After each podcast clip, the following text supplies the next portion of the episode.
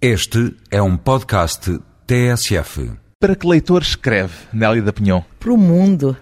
E, sobretudo, para o, aquela criança, aquela menininha ribeirinha do Amazonas.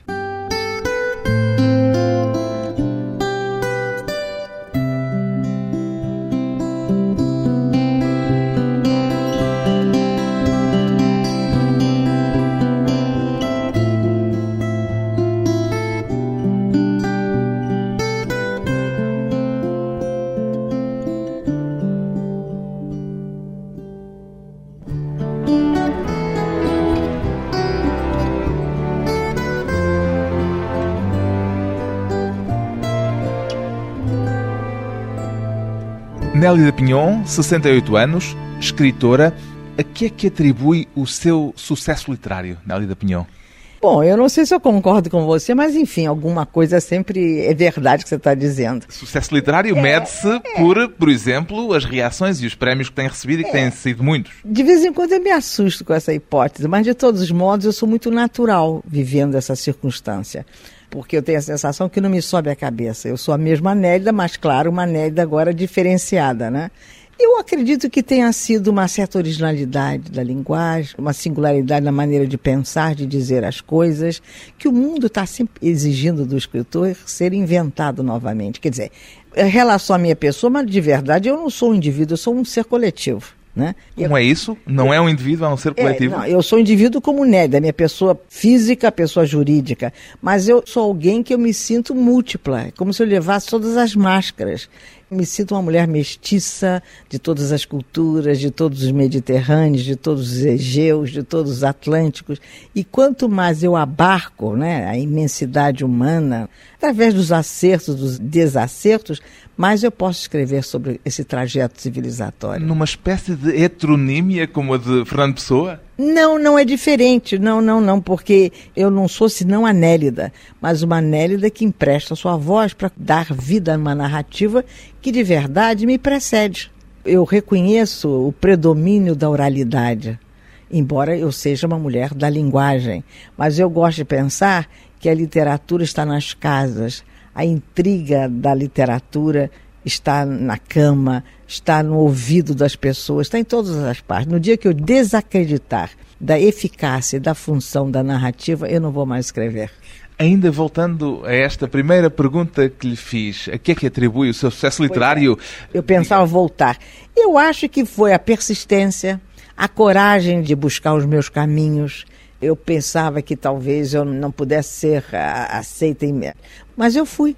Vamos dizer, as pessoas como que foram traduzindo o meu pensamento. E isso tem a ver com essa tal singularidade de que falava? Eu acho que sim. Uma vez fiz esta mesma pergunta à escritora portuguesa Agostina Bessa Luiz e ela deu-me uma resposta, talvez a mais desarmante das respostas a uma pergunta como esta.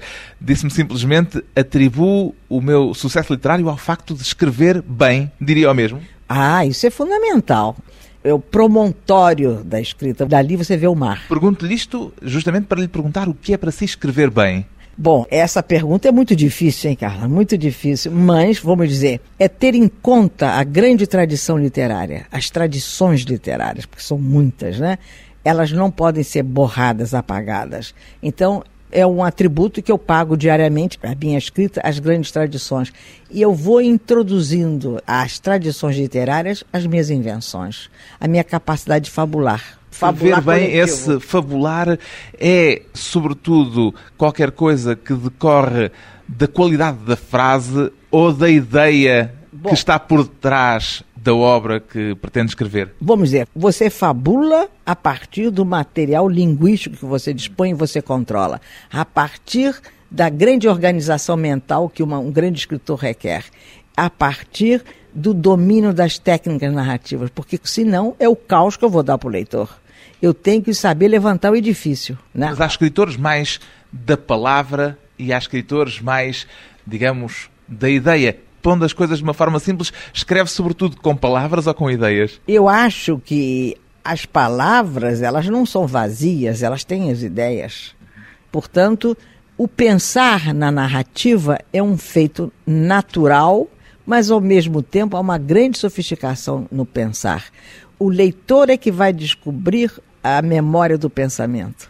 Pois bem, Nélida Pinhon, uma escritora já multipremiada, ganhou agora o mais importante prémio literário brasileiro, o Jabuti, e quase ao mesmo tempo foi distinguida com um dos maiores galardões literários a nível mundial, o Prémio Príncipe das Astúrias.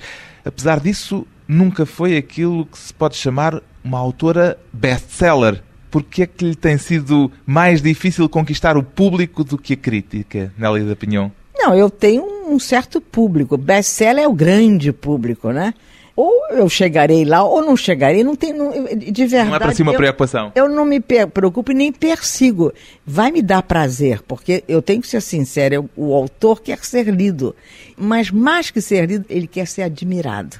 Eu tenho a impressão que essa é a minha categoria. Eu quero ser admirado. Por quê? Eu preciso saber que as minhas opções estéticas, aqueles caminhos que eu percorri ou tenho percorrido, eles têm uma razão de ser. No Brasil tem fama de ser uma escritora difícil. De onde é que vem essa fama? Isso foi quando eu estreiei, foi quando eu comecei a minha carreira, dada a singularidade dos meus textos. De modo geral, a comunidade literária ou não gosta da singularidade, porque a singularidade é uma ameaça, e com isso, quando diz que você é, entre aspas, difícil, cria uma necessária incompatibilidade entre você e o público. E isso tem acontecido é muitas vezes, literária. tem sido dito? Não, atualmente não. Já não é dito mais? Não, mas, mas isso me perseguiu no início porque eu era considerada uma mulher desconsiderada, enfim, dizem uma moça, na época que eu inaugurei, que estreiei, eu era... Tinha 22 era, ou 23 anos? Eu era inteligente, dizem que eu era muito inteligente, que eu tinha uma formação intelectual rara para minha geração e rara para uma brasileira, não é? Então tudo isso chama eu apareci primeiro como grande personalidade, mas a escritora estava ali. O que é que há de comum aos dez romances, se não me falhou a contagem, que publicou desde o início dos anos 60, desde esse primeiro romance? Mas são mais de 10. Eu contei 10 romances e uma série de volumes de contos. É possível, o total 17 ou 18, Mas né? com os contos é, incluídos. Com contos, também com o discurso, o livro de discurso, o livro de pensamentos, fragmentos, aforismo, que eu gosto muito de pensar.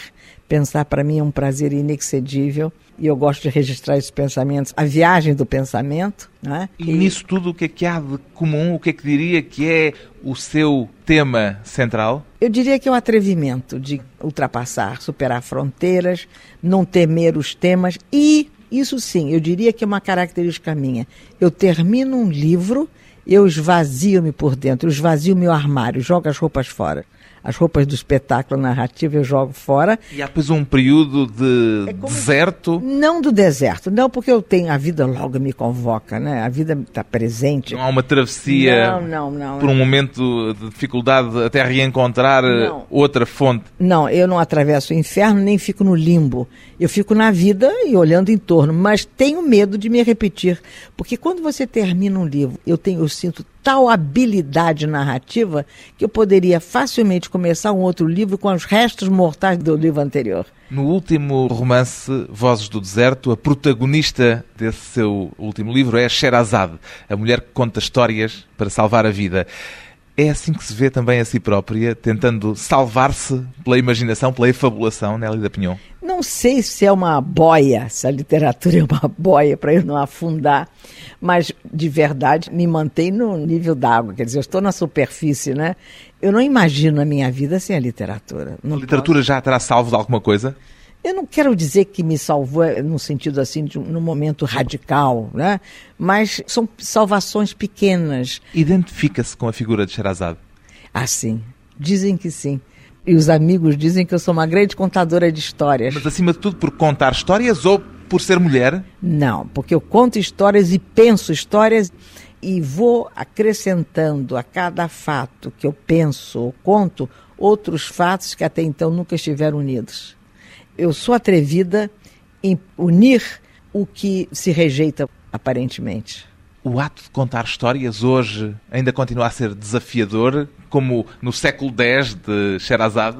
Não é contar histórias e dizer assim, era uma vez. Não. Ninguém pode chegar a casa levando um pedacinho de pão, um pedacinho de queijo, um pedacinho de salsicha, enfim. Se você não trouxer história, você tem que trazer ingredientes que provam, o que vão provar o que você viveu naquele dia, e que vão legitimar a sua existência. Você não pode ser um resumo, um retrato 3x4. Nasci no dia tal, estudei, forniquei ou não, casei ou não, tive tantos filhos e morri. Isso é muito pouco retrato. A natureza humana precisa ser respeitada através da extensão narrativa. É prorrogar a vida através das histórias. Perguntava-lhe se hoje ainda é desafiador contar histórias, porque hoje há mais histórias do que nunca. Estamos rodeados de uma indústria que já se chama a indústria do lazer, quer a dos livros, quer a dos filmes, quer a das séries de televisão. Há um perigo de banalização? Mas a vida sempre foi banal se você não dá combate à banalidade. Você tem que quebrar o molde da banalidade e dizer: eu me insurjo contra ela. Porque a tendência da sociedade é a simplificação, é a trivialização. E um escritor tem de combater a ah, trivialização? Ah, tem, pelo menos na sua escrita, no seu pensamento, no seu cotidiano, na maneira de você pedir um, um sanduíche. Fugir ao clichê. O clichê ele pode ser útil numa determinada circunstância. Ele até pode ser respeitoso e respeitável, mas é preciso que não se prorrogue, que não seja clichê a vida inteira. Né? Ele tem que estar a serviço de um determinado propósito. Qual é o clichê que mais tenta combater? Não, eu não tento combater, eu até aprovo o clichê que diz assim, eu te amo. Há clichês bons e para repetir, depois de uma breve pausa voltamos com a escritora Nélida Pinhon e o espírito da aventura.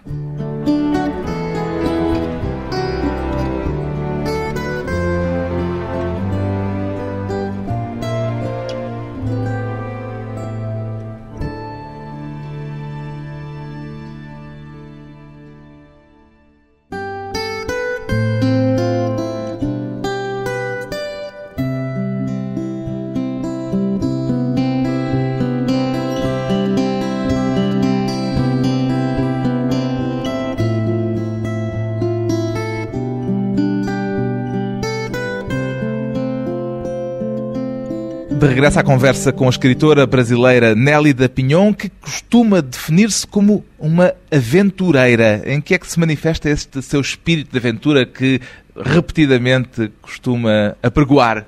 Vai ver, é a minha aventura é de uma monotonia extraordinária. Mas aventura mesmo assim. Mas para mim é uma aventura. É o que eu sei da aventura é a minha vida. Eu desde menininha eu acreditava que os livros tinham sido vividos pelos escritores que escreveram esses livros, essas páginas imortais ou mortais, né? Então eu tinha uma, uma boa inveja, eu assim, eu quero ser escritora para poder sair de casa e experimentar esses medos, essas intimidações, enfim, atravessar terras, desertos, né? Tanto que eu dizia, viu, Carlos, eu dizia uma coisa interessante, que eu repito muito essa frase, que eu tinha vontade de jamais dormir uma segunda noite sob o mesmo teto. Eu queria pular a janela e ir embora. Por isso é que dizia aqui há tempos que nasceu para ser Simbad. Era ver por causa disso, eu queria mas ser. ainda é? Ah, eu agora. Bom, é de uma forma diferente, mas a minha cabeça é como se ela tivesse sido cortada e ela só volta ao meu tronco mediante a aventura. E essa aventura é mais intelectual do que uma aventura de se meter em situações invulgares do cotidiano, ou não? É verdade, mas depende do conceito de aventura. Pensar é uma aventura. Usar as palavras é uma aventura. Viajar como eu viajo, eu viajo demais. Então eu conheço pessoas, eu me arrisco a conhecê-las e aceitá-las. Isso e é gosta de viajar? Me... Viaja porque não tem remédio? Não, eu viajo com absoluta naturalidade. Eu não acho questiono. A minha vida é pautada pelas viagens. Então, cada viagem é sempre uma aventura. A primeira grande viagem que fez foi aquela que fez com a sua família para a Europa aos 10 anos. Terá alguma coisa a ver com esse espírito de peregrina que ainda tem essa primeira viagem? Ah, foi extraordinária. Mas antes dessa grande viagem, que é atravessar o Atlântico, para mim foi uma aventura extraordinária. De barco, na altura? De barco, e, e que marcou minha existência para sempre, ampliou a minha imaginação, enriqueceu o meu imaginário. Eu ia com a minha família para uma, uma estação de águas no sul de Minas, chamada São Lourenço. E para mim era uma viagem extraordinária, porque naquela época não havia estrada, pelo menos era uma má estrada, e eu ia de trem levava oito, nove horas. Você tinha que tomar dois trens. Então, cada membro da família preparava sanduíches, ovos cozidos, bife milanesa, frutas. Até hoje, Carlos, eu busco o sabor do bife milanesa que a minha tia Maíta fazia. E, além do mais, na hora da baldeação, no segundo trem, não havia. Seja, mudando de trem. Mudando de trem, não havia lugar marcado. Eu ficava numa angústia. E meu pai tinha o hábito, em cada cidadezinha modesta do interior brasileiro, antes dessa explosão do mito do desenvolvimento, ele saltava do trem e passeava pela estação. Eu ficava na janela olhando para ele, cuidando dele, com medo de perdê-lo, que ele não conseguisse tomar o trem quando o trem começasse a andar. E aí ele comprar, ele sabia que eu adorava conhecer a produção local de cada aldeinha, né? Ele comprava os pastéis, ele comprava, enfim, sanduíchezinho, perdão.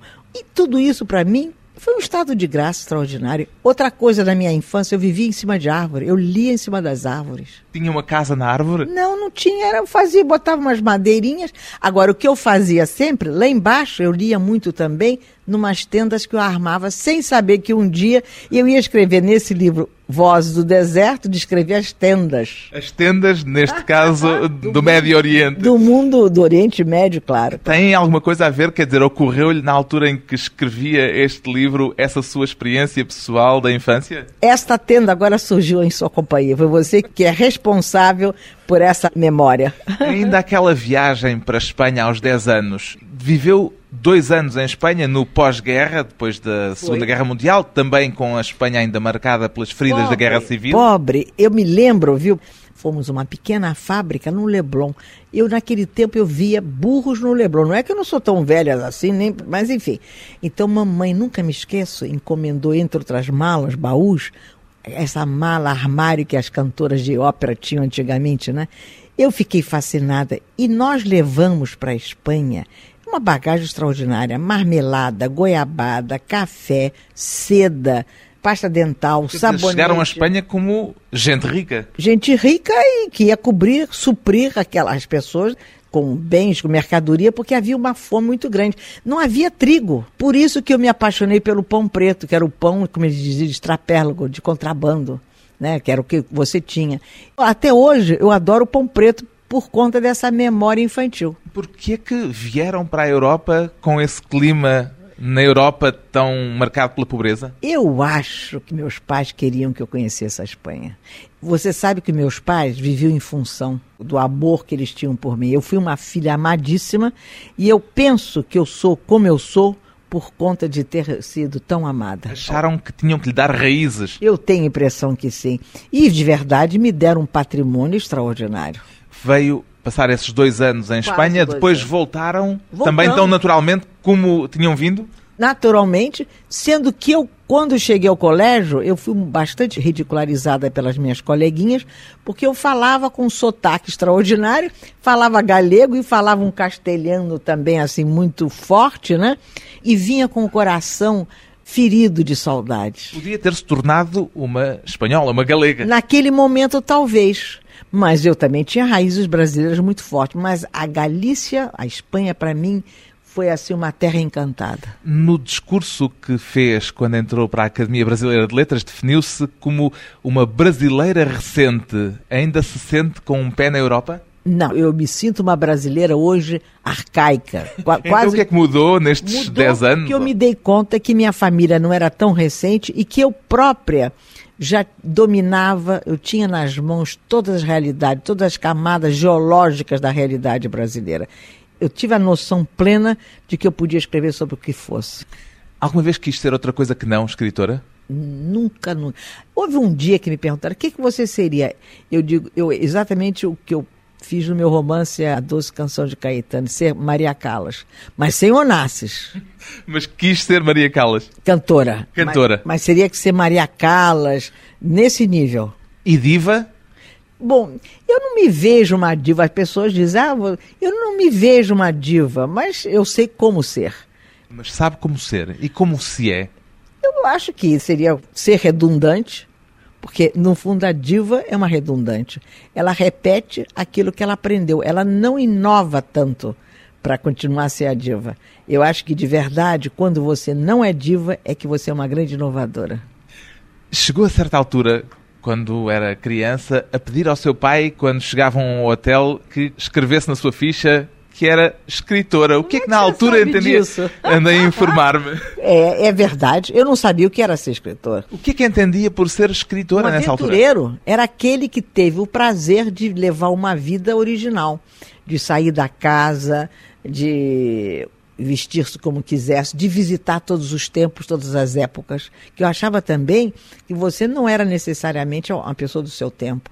O que é ser do seu tempo? É muito pouco de verdade nós aspiramos a ser, né, seres pretéritos, seres contemporâneos, seres modernos, sermos, enfim, de todos os lugares, de todas as etnias. Nesse sentido, esse multiculturalismo me parece excepcional para mim, para minha formação, porque eu me habilito a tudo. Mas isso já quando tinha 10 anos? Eu não, eu não tinha esse pensamento, porque aí seria uma mentira. Mas já mas, sentia mas isso? Eu sentia essa atração profunda pelas coisas É o que que estavam... ser outro, tentar ser outro? tentar ser outro, mas não deixando de ser quem eu era.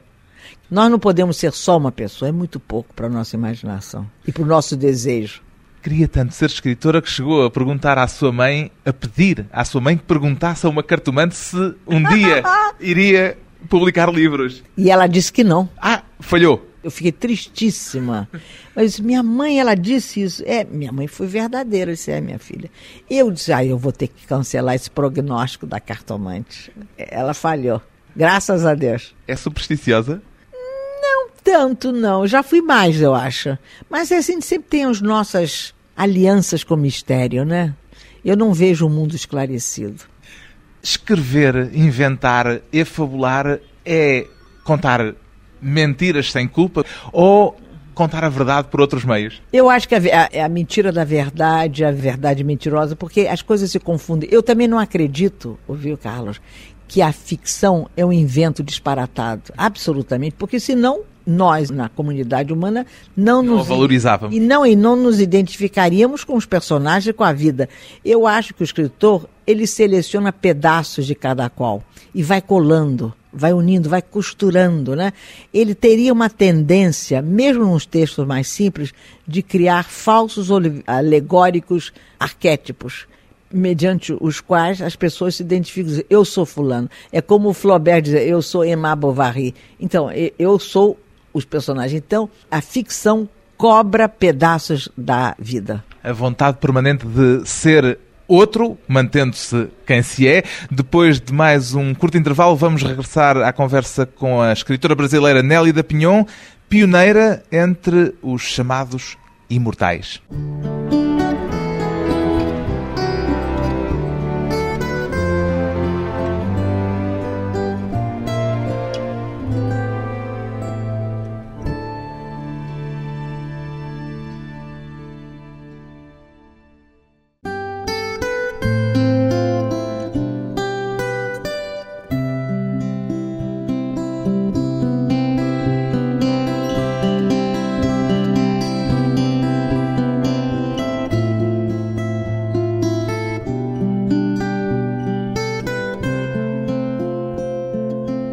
Convidada para a conversa pessoal e transmissível, a escritora Nélida Pinhon, descrita num dos romances do argentino Tomás Eloy Martínez como uma das mulheres mais inteligentes da América Latina.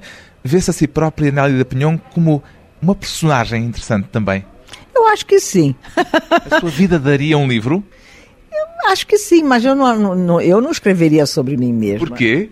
Como personagem. Memórias pode ser que eu faça um dia. Mas porquê que teria relutância em escrever porque, sobre si mesma, não, em se encenar como personagem? Como personagem, porque eu, de verdade eu, eu, me conheço tanto que não me atrai tanto para escrever a meu respeito. Já agora, todas as vidas dão um romance ou nem todas? Não, não, isso é uma ilusão. Mas é bom que as pessoas tenham essa ilusão de imaginar que suas vidas são tão interessantes que são romanescas. Mas de verdade, e nem sei se. Ó, há vidas, de verdade, nós temos que buscar um pouco de cada qual para fazer uma vida romanesca. Encontrar uma espécie de, de, de patchwork. Comum. Exato, patchwork e senso comum. A Nélida tem sido apontada como pioneira em vários aspectos. Foi, por exemplo, a primeira mulher a chegar ao lugar de presidente de uma Academia das Letras a nível mundial. Que significado é que isso tem para si, esse lado pioneiro? É, foi uma coisa interessante, porque de repente isso foi se dando em vários campos, nos prêmios internacionais, nas condecorações, nos doutores honoris causa de universidades internacionais. Por exemplo, na Universidade de Santiago Compostela, em 504 anos, eles nunca tinham dado esse título a uma mulher. Então aconteceu isso comigo. Eu no, no início não tinha me dado muito conta disso. De repente, eu fui observando que tinha esse lado de pioneirismo. Eu lamento ser pioneira porque significa que outras mulheres não puderam ser homenageadas. Mas uma vez que eu sou, eu reflito sobre isso. Ainda não há muito tempo, justamente lembrei-me disso por lamentar estar a ser pioneira em alguns destes aspectos, a Nélida Pinhon dizia que continua a haver uma espécie de preconceito contra a capacidade intelectual da mulher. Já se sentiu vítima desse preconceito? Nunca aceitei ser vítima, mas eu constatei o preconceito. Ah, sim. De que forma é que ele se manifesta? Coisas muito sutis. Geralmente o preconceito, uns são aberrantes, são radicais, são visíveis, mas o, o mais intolerável de todos os preconceitos é aquele que é sutil e tênue, que é delicado, porque você não percebe. Dê um exemplo. Coisas mínimas. Por exemplo, de eu me lembro, uma jovem escritora com dois, três livros publicados, eu fui convidada para uma feijoada, fiquei toda contente, porque, enfim, era uma casa assim de, de um grande intelectual, eu ia conhecer e conviver com meus pares, né? E imediatamente que eu entrei, foram muito gentis, me colocaram numa sala só de mulheres e não na sala dos escritores. Já sentiu alguma vez que pode ser perigoso ser inteligente? Eu prefiro acreditar que é maravilhoso, que é milagroso você ter uma cabeça, um espírito que ajuda a entender o próximo, que te ajuda a entender o mundo. Tanto que quando eu acordo, viu? Eu sou mulher religiosa, tenho uma vocação para o espírito, né? Eu digo assim, Senhor, ajudai-me a entender o mundo. Estou certa de que eu não entendo só pelo coração, eu entendo pela inteligência, pela capacidade de pensar, de formular, de me questionar e questionar o mundo. O facto de ter chegado à posição de presidente da Academia Brasileira das Letras alterou de alguma forma esse preconceito que ainda diz ver manifestar-se com frequência? Ah, bom, eu tenho que reconhecer que a Academia Brasileira de Letras, que foi um bastião machista durante muito tempo, só em 77, 1977, que, que eles aceitaram o ingresso da primeira mulher, que foi a escritora Raquel de Queiroz. Mas até hoje há só quatro mulheres, no universo de 40 cadeiras, né? Isso já diz muito. Mas quando eu fui eleita unanimemente pela academia para ser a presidente do primeiro centenário, ou seja, não foi uma presidência comum, em nenhum momento houve uma hesitação da parte da casa e nunca tentaram me abrandar, tentaram dizer você não está precisando de ajuda, nada. Houve uma confiança profunda na minha, desculpe dizer, na minha competência. O papel da literatura ainda é hoje um papel coletivo relevante do ponto de vista social ou será já apenas um desígnio individual, íntimo, em certo sentido? Olha, eu acho que ainda é coletivo, né? Os livros existem, eles são publicados, né? As bibliotecas aí estão. Mas leem-se em silêncio e isoladamente. Ah, nesse sentido você tem, claro, você tem toda a razão. Isso é muito interessante. Nós não somos cantores de rock. O, o roqueiro ganha os gritos histéricos, aplausos, um lado histriônico imediatamente. Nós somos seres que não sabemos quando estamos sendo lidos, né?